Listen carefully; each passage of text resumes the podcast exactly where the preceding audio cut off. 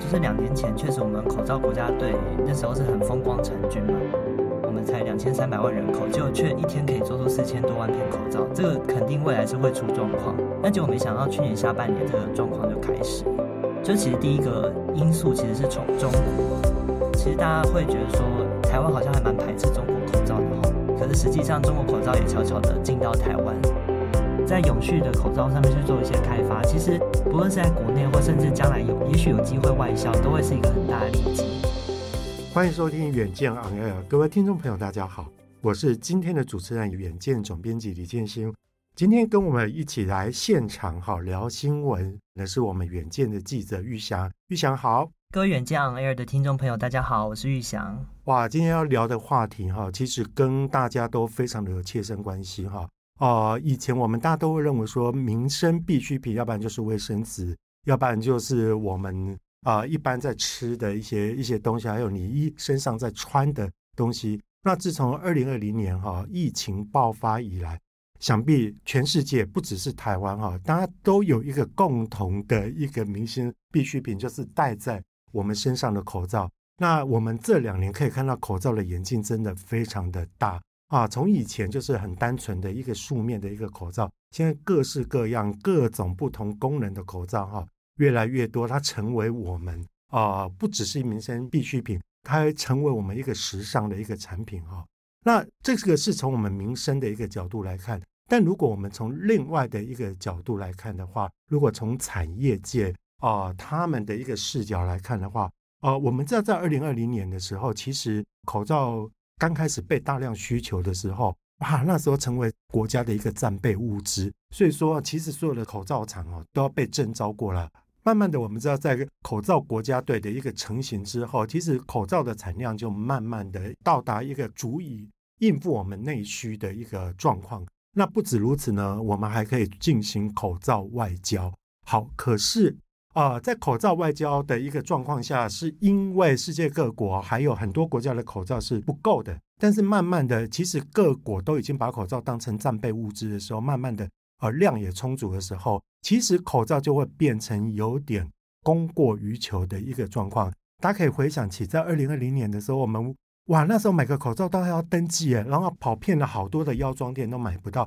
但是现在，你随时你要买几盒就有几盒，而且其实那个价格是不断的是越来越低的。好，这样的一个状况下，对于本来生产口罩或大量生产口罩的一个厂商来讲的话，呃，它就是一个很大的一个。考验。那据我所知，哈，其实现在来讲，以前很多靠口罩赚钱的一个厂商，到现在其实啊，在经营策略上都要改弦易辙了啊。据我所知，像有一家厂商叫恒大，之前他他因为卖口罩哈，其实赚蛮多的，而且就获利状况非常好。可是现在他居然出现了一个由盈转亏的一个状况啊。这到底是怎么一回事呢？那个玉想可以帮我们解析一下吗？是，其实我们是从去年下半年就开始看到这整个口罩市场有一个很剧烈的反转。那我觉得刚建哥讲的很好，就是两年前确实我们口罩国家队那时候是很风光成军嘛。我想从那个时候大概开始讲起，因为那时候原本是疫情很紧张，大家都在抢口罩，所以我们在政府的政策补助优惠之下，再加上整个市场因为供不应求，所以价格很高。那就有非常非常多的业者都来做口罩，甚至有很多是本来从来没有碰过口罩的业者，他也抢进来做。所以那时候台湾一度写下一个很惊人的记录，就是我们这么小的一个地方有超过四百间的口罩厂，然后日产能超过四千万片，然后甚至是全球第二大的口罩生产国。对，这在当时真的是一个很风光，但是也很奇妙的一个现象。那其实我在两年前采访的时候，就有专家就说，其实这是一个很不健康的状况，因为这未来肯定会出问题。因为你想，我们才两千三百万人口，结果却一天可以做出四千多万片口罩，这个肯定未来是会出状况。那结果没想到，去年下半年这个状况就开始了。就其实第一个因素其实是从中国，就也许大家会很意外说，诶，这跟中国有关系吗？就其实呃，口罩它是一个技术门槛比较低的一种产品，嗯、所以对中国这种制造业很擅长，比如说大量制造或者便宜制造的国家来说，它要去拼口罩的生产量是很简单的。所以他们在我们国家队成立后不久，他们就开始疯狂的去冲口罩产量，而且他们的产量不是用几千万片来算，他们都是用几亿、几亿片来算。所以当他们这个量拼上来之后，其实他们连内销都卖不完，就是甚至是要外销到全球才能去化这么多的产能。那再加上他们的成本很便宜，就是我们有访问业者有说，其实中国的生产成本是比我们低了四成。所以在他们生产成本这么低的状况之下，其实台湾根本不可能跟他们去比什么价格战。也想当然，就是全球市场基本上就是中国的天下，因为他们就是靠着呃量大便宜的策略去抢进市场嘛。那台湾的部分呢，其实大家会觉得说，台湾好像还蛮排斥中国口罩的吼，就是呃理论上我们不应该受到这样的侵袭，可是实际上中国口罩也悄悄的进到台湾。是哇，真的啊。我还记得说，在一开始这个疫情发烧的时候，大家为了要不要用中国的口罩，对对对，就跟就跟中国的疫苗一样，就大家还还蛮蛮敬而远之的，对不对？就现在现在完全态势不一样了吗？其实那时候曾经有爆发过嘉利科技，就一间口罩厂，它对，对我记得在淡水那一那一间嘛，对对对，嘉利科技它进中国的口罩假冒成台湾的口罩，那时候引起很大的争议。可是呢，后来其实政府因为国内口罩都很足够了嘛，它就没有再管制的那么严格。那就有很多口罩厂或是嘉利科技们，他们就把这个中国的滤材或者中国的口罩进口，然后换成台湾的品牌上市去卖。所以其实他们这个低价的口罩也是悄悄的在影响台湾的市场。所以这是第一个冲击，就是他们把整个价格都拉下来，然后整个供给也暴增。那第二个冲击其实是在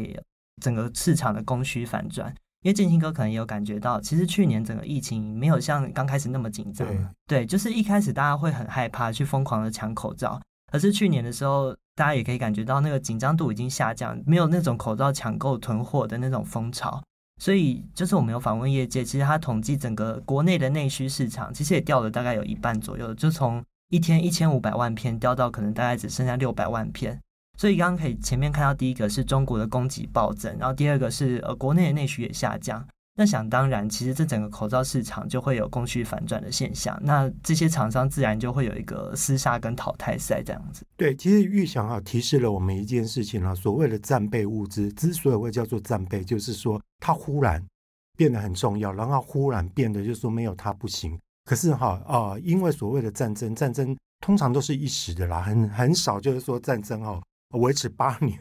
抗战这么久嘛？那其实我像我们这一次的呃三月号的一个封面写到疫苗的这个这个商战的话，同样也是嘛，就是说大家也都在讨论说，哎，台湾不是明明我们医疗科技很厉害，那我们是不是也要大量的去生产疫苗？可是说实在，就跟口罩一样，口罩还算是比较小的，就是说你因为我们把它放大到疫苗来讲，那疫苗的投资哇，那都是以亿去计算，甚至就是说要请。全国之力去发展，那你投入了大量的资金跟人力之后，结果放进去发现说疫情过去了，那怎么办呢？好，回到口罩来讲，其实我觉得钰翔在揭示的就是一个观念：此一时也，彼一时也。你看大家以前疯抢，结果现在现在大家就不觉得它是一个太重要的东西。那以前大家觉得中国大陆的东西我们敬而远之，因为这个是。战备物资，我们怎么能够让我我们敌对国的那个物资流进来呢？可是现在就完全不同了嘛。可是哈，这个对于厂商来讲哈，哦，我觉得是一个非常大的一个考验。好，那玉祥，我想要问你，就是说，其实在这个过程当中，其实也有很多厂商，它本来的产量很大。像你这次去访问到的是康将的总经理，呃，他算是一个转型蛮成功的一个典范。伊玛奇这这多呀，他好像感觉上啊，好像在这一波就是说整个市场供过于求的一个状况下，他应该会变得很惨。可是好像他还因应的不错，对不对？是金哥说的没错，就是我们后来发现产业有个现象，当然很多厂商是倒闭收摊，或者是开始卖机器嘛。可是我也发现，其实很多比较有品牌、有信誉的大厂，其实它甚至订单还是蛮少，甚至多到接不完的状况。那我们有去采访专家，就发现说，哎，真的受害的其实反而是那些呃四百家口罩国家队里面倒数可能一两百家抢进来想要赚机会财的那些人，他们会受伤最深。那反而是比较持续在这个市场耕耘的厂商，他是会找出它的利基跟差异化。那刚刚建新哥讲到的这个康佳，它就是一个例子。哦，他们之前曾经是台湾口罩国家队的最大厂，然后其实他们跟那些后进的业者不一样，他们在这个领域大概耕耘的有十一年左右，然后他们总经理也是一个很古道热肠的人，就是他们之前曾经在疫情最紧张的时候就开始发起说，哦，我们要做口罩外交，他们就自己出资做了一个口罩防疫盒寄到国外。对，所以说算是一个很热血的一个企业家，就是是他在江湖上大家叫他勇哥这样子。对，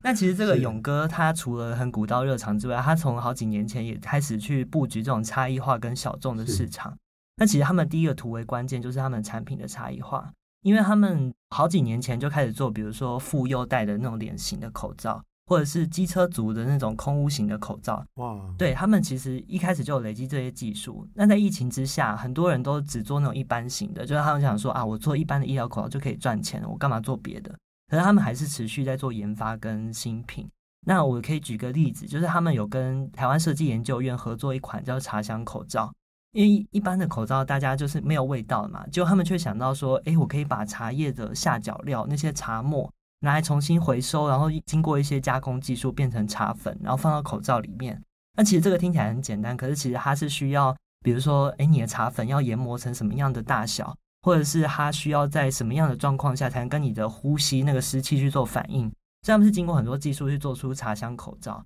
那其实透过这样的策略，它的差异化产品就可以跳脱原本以前一块钱或一块不到那种口罩价格，它是可以卖出高价的。所以他们第一个是在产品差异化跟同业做出很大的区别。那第二个关键其实是大家可能都有听过康匠这个牌子嘛，就是其实是它的品牌力。因为很多口罩厂它只做代工，或是根本就没有经营自己的品牌。可是他们在品牌价值上去把他们发挥到了极限，因为就很像你去买 Nike 的衣服，你愿意花更多的价钱去买它。那康匠也是同样的道理，他们把品牌价值做出来之后，不论是消费者，甚至是通路商，都更愿意去跟他们做生意。那第三个关键是大家可能会想不到，就是永续，因为口罩是一个这么感觉很浪费、一次性的耗材，对啊，就是破坏环境的东西嘛。可是他们还是在里面做出了一点永续的措施，因为以前大家生产口罩的时候都会有很多的瑕疵品或者是一些下脚料，那个东西通常都是呃材质很复杂，因为你像你的鼻线可能是金属的，你的耳带可能是尼龙的，所以这些东西它没有办法回收，就是一大堆复合材料混在一起，它就必须要你花钱拿去焚化炉烧掉。那其实这个对环境是一个很大的危害，尤其在口罩产量这么大的状况下，这些下脚料是更可怕的。可是康佳他们很特别，他们在几年前就研发一种技术，是把口罩整片的材质都单一化成 PP 跟 PE，所以你的口罩材质很单一的时候，它的那些废料也变成单一材质可以回收，所以他们不但不用付这个焚化炉这个处理费，他们还可以把这些废料拿去卖给回收商，就是不止不用付钱，还可以赚钱。对，所以他们在永续方面也做了一些努力。那这个在未来，呃，现在大家在讨论排碳或者废料的问题，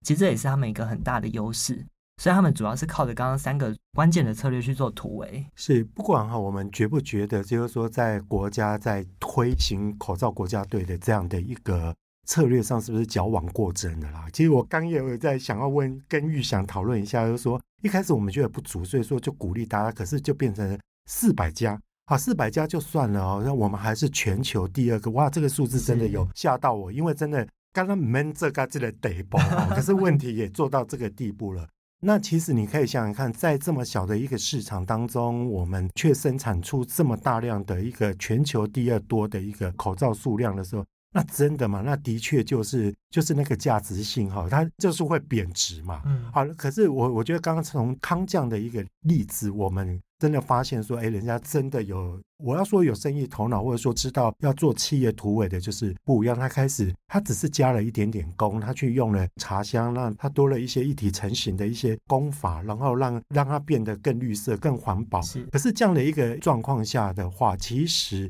也会做出它的差异化。那你想想看到，你现在这么多的选择当中的话，哎，要我像我这种有点 gay 掰的人哈，我还真的会去买这样的一个东西，因为。尤其我觉得我戴口罩哦，我真的最受不了就是我自己的口水味。嗯、对，所以说那个茶香，我觉得对我来讲有哎，而且其实大家有没有发现说，现在其实大家戴口罩开始会有那种芳香片，就是夹在外面的，就跟我们的手机一样，开始会有机壳啦，会有其他的东西，呃，有一些周边的附属产品出来了。那其实我接下来想要问预想的，就是说哈，呃，就诚如你刚刚所讲的，我们现在已经是。全球第二大产量了哈，可见我们真的内需真的是养不活自己。像中国大陆就会开始做外销嘛，或者说在寻求在海外的一个市场嘛。那据我所知，好像康匠最近也到那个泰国去做生产嘛。嗯，那这个东西倒是给我一个启示哦。我们说台湾是世界第二，可见全球的一个口罩的生产是一个患不均的一个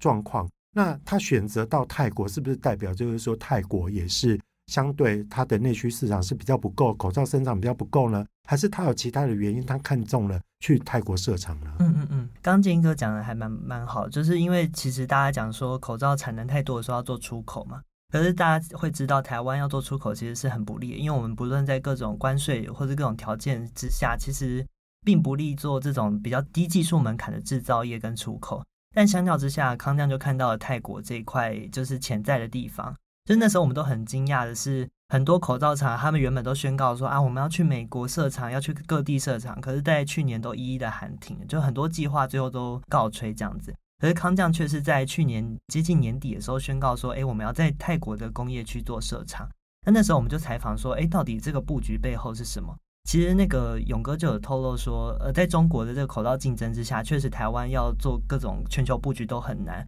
可是相对之下，泰国有一个有几个很棒的利基。就第一个关键，其实是泰国的不论是劳力各方面的成本是可以跟中国去做竞争的。他们同样也是可以做低成本的制造生产。然后第二个当然是泰国它的关税跟各种贸易条件都比台湾来得更好，所以它可以作为一个外销，不论是东南亚或者邻近地方的一个据点。然后第三个其实是因为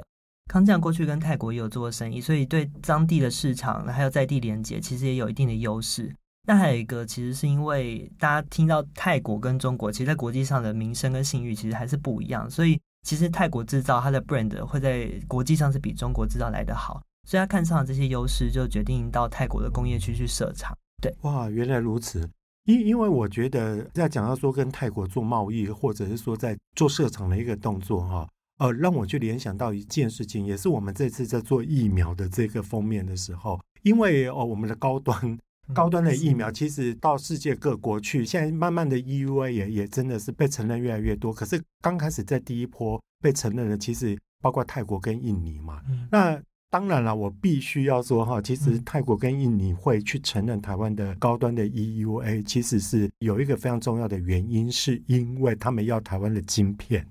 对，所以说其实其实这个哦，我觉得蛮环环相扣的啦。那我觉得口罩哈，或许也是同样的一个道理。虽然我们是去那边去做制造，可是我觉得玉祥刚刚其实倒也提醒到有一个。呃，我觉得康将蛮聪明，就是说啊，其实，在泰国来讲的话，泰国制造的 brand 它还是一个比较比较强势的一个部分，而且其实你要你要说，呃，中国有的优势，好像泰国也有，所以说他这样用一个不一样的一个全球布局，跟鸡蛋没有放在同一个篮子上的一个方式，哈，我相信也是他们突围的一个很棒的情况。那除了你这次访到康将以外，哈。哎，你这次也访到一个一家公司蛮特别的，叫做大千哦。你可以提提看，说当初为什么会去找大千嘛，或者说哈，跟大千怎么结缘的？这边想要讲一下，其实我们这次除了访大厂的突围策略，我们也想要从中小型厂商的角度去看，哎，到底这个口罩市场有没有一些其他的生存战略这样子？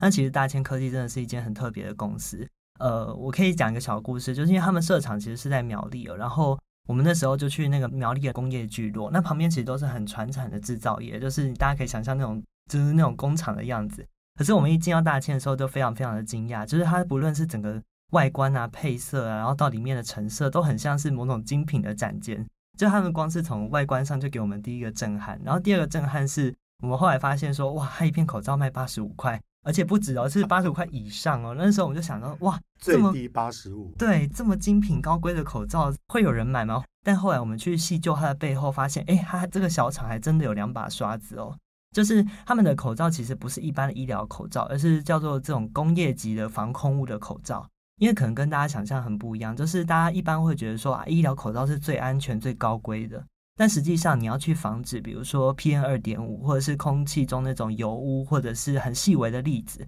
它要的过滤效果其实是比医疗口罩还要来得更高、更困难的。所以他们第一个是在过滤效果上跟同业完全不是同个 level。然后第二个特色呢，是他们的口罩竟然还可以水洗，因为一般的口罩大家知道里面是用一种叫静电熔喷的技术，那个静电你只要一洗，那个静电就没了，哦，就化掉了，是不是？没错。所以可是他们家是用一种叫做奈米薄膜的技术，它是可以水洗的。所以他们家的口罩一来是过滤效果等于是超过同业，然后第二个是他们还可以水洗。所以你这样回去算一下，哎，其实八十五块你多戴几天，然后可以水洗，好像也是 CP 值蛮高的。哦、对，然后更有特色的是说，我们还在新闻上发现说，哇，那个达赖喇嘛或者是台积电董事长的夫人那个张淑芬都有戴他们的家的口罩。对，因为其实这家口罩公司哈，因为我也稍微去做一下研究，我觉得它蛮特别的说哈，它跟我们其他的口罩国家队有点不一样，它并不是因为这次疫情被征召了所以。我大量去生产口罩是，或者是说去生产那个医疗性的口罩，因为后来我从玉祥的报道，或者说哈从侧面了解，就会知道，就是说，哎，他其实是一开始他就觉得，就是说我们在非常多的工作场域，不管是哈婆婆妈妈在做菜的时候，或者是说在工厂。呃，很多就是说，如果你又是比较属于在三 K 产业的话，你生活中会有非常多的那个微粒子，那种东西都需要口罩来阻挡。其实他一开始的那个口罩的所谓诉求的一个 TA，就可能跟我们现在的不太一样。那我觉得最主要就是说，你这样子听起来，会觉得哇，好硬邦邦哦，又是婆婆妈妈要戴的，然后又是在工厂的那种厂工要戴的，那感觉上口罩一定是很丑。可是没有，他非常讲求时尚，所以才会有很多时尚名媛哦愿意去戴它，因为它的口罩的造型真真的那个辨识度是还蛮高的啦。所以说，其实这样的一个小厂也让我们看到说，哇，它走不一样的路数。所以一个可以做到，就是说，就好像预想你说它是口罩界的 Chanel 还是？对，其实还还有一些故事想跟大家讲，就是他们家的品牌定位跟一般人真的很不一样，就是刚刚从定价大家可能就可以感觉得到。那其实他们就有透露说，哎，他们想要做口罩界的精品，或者口罩界的 Chanel。然后其实他们的策略是很从始而终，就是跟一般口罩厂很不一样，就是他们家从一创立就说，哎，我们要做这种高端的口罩，去切入这种防治空污的市场。就是他们家从一开始成立的时候就定位在很高阶的品牌嘛。他们家力行到什么程度呢？就是因为很多人都在疫情下要去做基本的口罩去抢那个市场，因为那个价格可以哄抬得很高。可是他们家是一路以来都坚持只做那个高贵的空屋口罩，他们没有降规自己去做那种一般的医疗口罩，所以他们在品牌定位上是很清楚的，就是他们不会为了这个疫情短期的利益去牺牲长期的品牌价值去做比较呃低规的产品。然后第二个是他们在通路上也很讲究，就是他们有说一个故事，就是曾经有一个非常大的通路商有找他们去上架商品，可是他们觉得说啊这个跟我们高阶的 TA 有点不太符合，他们就婉拒了那家通路商。然后我们都很惊讶，就是通常这种新创品牌，哪有人敢拒绝通路商的要求？而且那个通路商很大，真的，对对，非常大。对，然后然后所以他们对自己要放哪个通路，其实也都很讲究。嗯、所以除了刚刚前面讲到的技术跟产品规格之外，他们在品牌跟通路的定位的也都非常的清楚。这样，这也是他们的突围关键。是，其实从刚刚玉祥所分享的，不管是康匠也好，或者是我们后来看到的大千也好，他们都有一个共同的特色，就是说他们在基本款的口罩哈。他们额外在做了一些 do something，或者是说我放了茶香，或者是说我做了绿色环保，或者是像大千来讲的话，我是直接专攻不一样类型，或者说我在规格再拉高。好，这个小规格当然是要费非常多的力量，可是它就可以在本业就是持续不尽。但是预想我我相信啦，也很多人哈，这一波做口罩很多真的是迫于就是说哈。大环境所需，就像现在乌克兰战争一样，所有人都要揭竿起义，所有人都要穿上戎装一样哈，就是说我们大家都要去参与这个，就是说共同抵御病毒。可是哈，当疫情总有一天会过去，那现在口罩数量也大，并不是每一个人都一定要在持续在第一线做这样的事情嘛。可是对于那一些哈准备要退场，或者是说好这一波我已经参与过，我可以去做别的事情的口罩国家队的成员。你会怎么建议说啊？啊，他们可以做怎么样的转型呢？是，其实因为刚刚整个市场状况已经很明显，现在是一个比较淘汰的赛局。那到底要怎么样才能生存？其实也是总结刚刚几个案例的差异化的战略嘛。那第一个其实就是你的产品到底要怎么透过差异化去重新定价？因为你现在如果你只是卖最一般的医疗口罩，大家的印象就会觉得它是一块钱，甚至一块钱不到的产品。而当你比如说把它的结构整个打掉，比如说变成鱼形的，或者是变成各式各样的造型，或者是说你的上面的时尚设计有你自己很出彩的地方，其实它就可以做成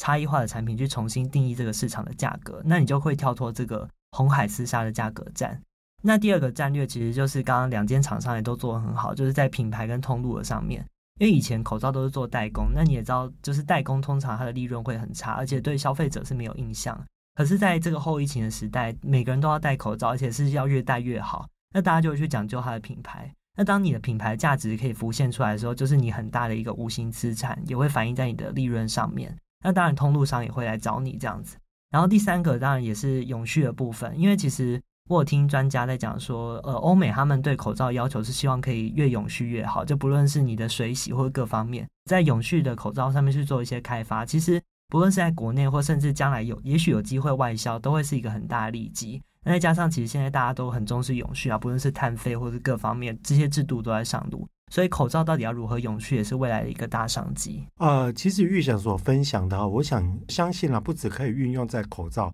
运用在很多产业的转型，我觉得都是共通的一个道理哈。也就是说，你必须要去想想看，就是说现在消费的需求还有市场的需求，到底转换到什么样的一个程度？那我多贴心，我多做一些，我觉得这个是非常重要。另外哈，我觉得现在应该未来的十年、二十年，甚至三十年哈。有一个不灭的显学，就是 ESG 哈。那在 ESG 当道的一个状况下，反正地球只有一个，所以你的材质越环保，你的做工越简单，越越越符合现在可以销毁的一个处理的一个机制来讲的话，相信未来能够在在市场站得更稳的一个产品。那今天真的非常谢谢玉祥的一个分享，他简短的一个分享当中，让我们真的也看到，就是说哇，台湾。